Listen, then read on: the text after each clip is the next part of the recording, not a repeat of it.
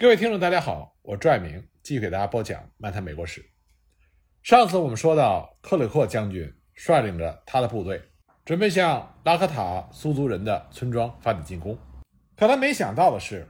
六月十六日的深夜，将近一千名印第安战士从他们的村庄出发，反过来在寻找克鲁克所率领的美军，准备进行作战。在第二天早上，也就是六月十七日上午八点半，他们遇到了克鲁克麾下的侦察兵。一八七六年六月十七日的早上，前一天因为克鲁克的军队进行了五十六公里的行军，而这一天呢，起床号吹得也比较早，所以克鲁克麾下的士兵这个时候还觉得比较疲劳。基于这种情况，克鲁克并没有对防御做任何特殊的安排，他只是向营地的北方派出了乌鸦部落和肖肖尼部落的印第安侦察兵。正在他们休息的时候，他们突然听到从北方传来的枪声。最初呢，他们以为是印第安侦察兵在射杀水牛，可是枪声越来越密集，有两个乌鸦部落的印第安侦察兵就冲了回来，一边骑着马，一边高喊“拉克塔，拉克塔”。在北侧的高地上，乌鸦部落和肖肖尼部落的印第安侦察兵已经和苏族还有夏安部落的印第安战士发生了激烈的交火。因为对手人数众多，乌鸦部落和肖肖尼部落的印第安侦察兵。只能退回营地，但是他们的阻击让克鲁克有时间部署他麾下的部队。随后的战斗持续了六个小时，双方展开了一系列的冲锋和反冲锋，两支部队分散在三英里宽的动荡的战线上。随着战斗的进行，混战中的双方就形成了几个相互独立的战团。在战斗最开始，克鲁克命令他的部队。要夺取北边和南边的高地，弗里特上尉所率领的第三骑兵团的一部分完成了对南边高地的占领，但在北边呢，由诺伊斯上尉所组成的攻击部队却因为印第安战士所占领东北高地的侧翼猛烈的火力而进展缓慢。为了加速前进，克鲁克命令上尉米尔斯指挥第三骑兵团的几支骑兵部队向拉科塔苏族人猛冲。米尔斯的猛烈冲锋让印第安人不得不沿着山脊线撤退了。那么紧接着，诺伊斯的部队跟进，他们就向前占领了一个后来被称之为克鲁克山的小山包。克鲁克大约在上午九点半在这里建立了他的总部，并且考虑下一步的行动。当时，米尔斯所率领的骑兵对印第安人的冲锋，给印第安战士们留下了深刻的印象。印第安人后来回忆说。他们是这个世界上最好的骑兵士兵，向我们冲锋的时候，他们几乎都看不到人，一只胳膊搂住马的脖子，另外一只腿搭在马背上。他们是从马头的下方发射子弹向我们冲击的。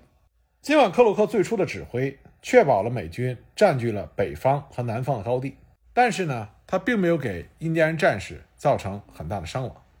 他只是驱散了印第安人的部队，并没有让印第安人退出战场。后退之后，印第安人开始不断的围绕着美军部队开枪射击。当美军发起反击的时候，印第安战士又迅速的骑着马远去。这个时候呢，克鲁克做出了一个错误的判断。他认为印第安人之所以韧劲十足，是因为他们要保卫附近村庄的家人，所以他就命令米尔斯上尉和诺伊斯上尉从克鲁克山的高地上出动骑兵，向北寻找印第安人的村庄。同时呢，他命令弗里特上尉的部队从南方赶过来会合，加固克鲁克山的防御阵地。不过接下来呢，对于美国人来说，战局出现了恶化。当时克鲁克的副手罗亚尔上校根据克鲁克的命令，率领着几个骑兵连队向印第安人发起了冲击。他沿着山底线迅速地向西北推进，到达了距离克鲁克山约一英里的地方。那么他就和克里克山被一个山谷隔开了。拉格纳苏族和夏安族人就抓住了这个机会，用他们的主要兵力包围了罗亚尔的这支部队。这样呢，罗亚尔和克鲁克之间的联系就会被切断。看到这样的危险，克鲁克立刻就下令罗亚尔尽力的撤回克鲁克山。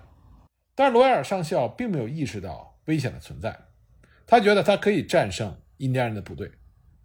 但是形势持续的恶化，印第安人围攻的火力越来越重，罗尔上校只能率领他的部队沿着山脊线向东南方向撤退。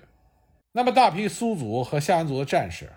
纷纷从与克鲁克主力部队的战斗中脱离出来，向罗尔上校的部队冲过来。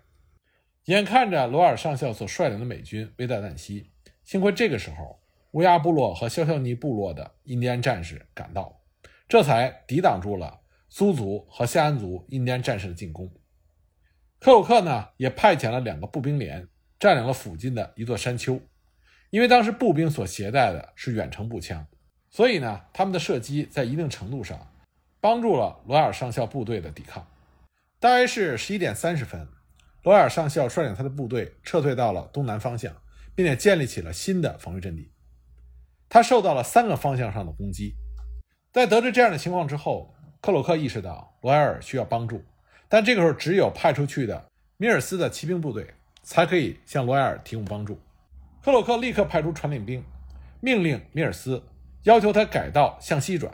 从印第安人的后方发起攻击，来为罗埃尔解围。大约十二点三十分，罗埃尔再次被迫撤退，到了科尔马峡谷。为了能够冲破印第安人的包围，和克鲁克的主力部队会合，罗埃尔命令自己麾下的骑兵再次发起反冲锋，而和他一起的乌鸦部落和肖尼部落的印第安侦察兵也参与了战斗。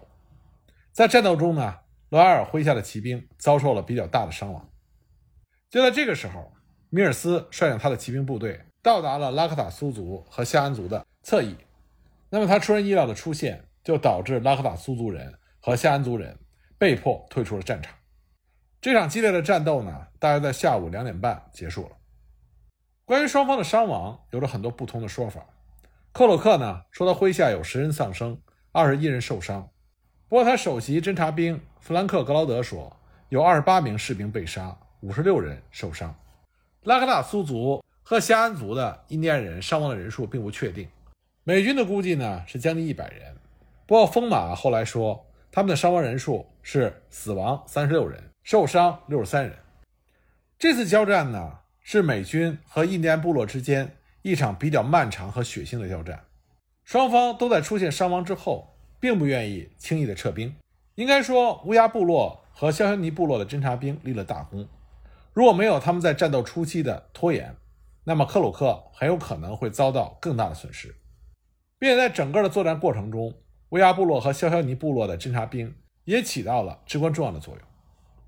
尽管在作战之后，印第安人主动撤离了战场，不过克鲁克呢，因为担心再次遇袭以及物资的短缺。所以呢，他把部队退回到了怀俄明州谢里登附近的营地，在那里待了七个星期，以待增援。那么，克鲁克所率领的这支美军基本上退出了和印第安人的作战，这就使得另外特里将军所率领的另外一路美军承受了更大的来自于敌对印第安部落的军事压力，结果呢，就爆发了小巨角战役，也被称之为小比格霍恩战役。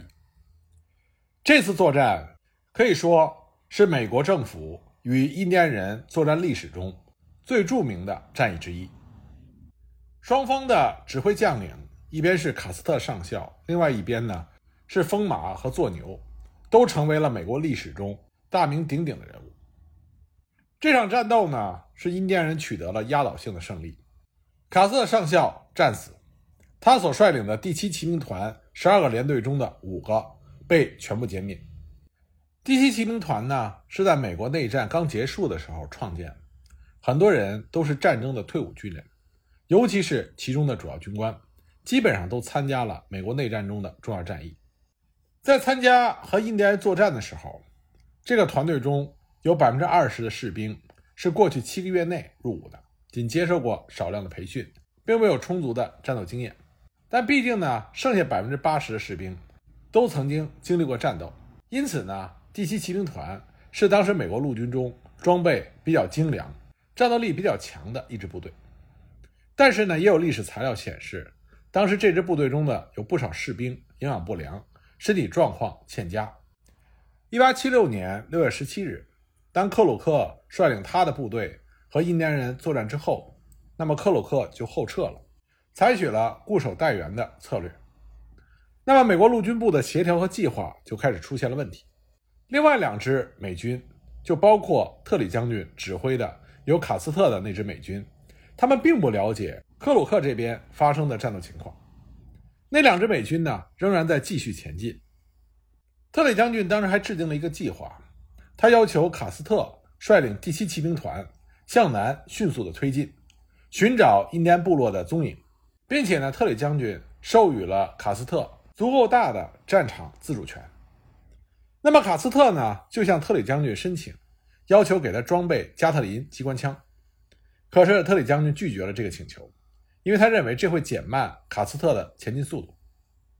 六月二十四日晚上，卡斯特麾下的印第安人侦察兵就到达了一个被称之为“乌鸦巢”的俯瞰地带。这个地方呢，位于小巨角河以东十四英里的地方。在六月二十五日日出的时候，卡斯特的侦察兵就报告说。他们可以看到巨大的马群和印第安部落村庄的标志。那么这个时候，经过一夜的骑行，卡斯特和他麾下的军官们已经非常疲惫了。他们并不能看到任何印第安村庄的迹象。不过呢，他麾下的印第安侦察兵还是发现了可以从十英里以外看到的印第安村落点燃的篝火。本来呢，卡斯特打算在六月二十五日休息一整天。然后在六月二十六日的早上，对印第安人的营地发起突袭。可是这个时候，他收到了一份报告，说很有可能敌对印第安部落的侦察兵已经发现了他的部队留下的踪迹。为了避免印第安部落首先发起攻击，卡斯特决定立刻进攻他们发现的那个印第安村落。卡斯特呢，把他手下的部队十二个连队分成了三个部分，其中两个部分各有三个连。他自己亲自指挥的是五个连，剩下一个连呢被指派护送运输车队。这个时候，卡斯特麾下的一位经验老道的侦察兵就向卡斯特警告有关印第安村庄的规模。他对卡斯特说：“将军，我和这些印第安人在一起生活了三十年，这是我所听说过和看到的最大的村庄。”可卡斯特并没有在意这个警告，他这个时候最担心的。是印第安人会分散逃跑。卡斯特之所以不在意那个警告，是因为他错误估计了这个地区敌对印第安部落战士的数量。按照陆军部和当地印第安事务机构所给出的信息，这个地区不应该超过有八百名敌对的印第安战士。这个数字呢，本来是一个正确的估计值，可是，在战斗发生之前的几周，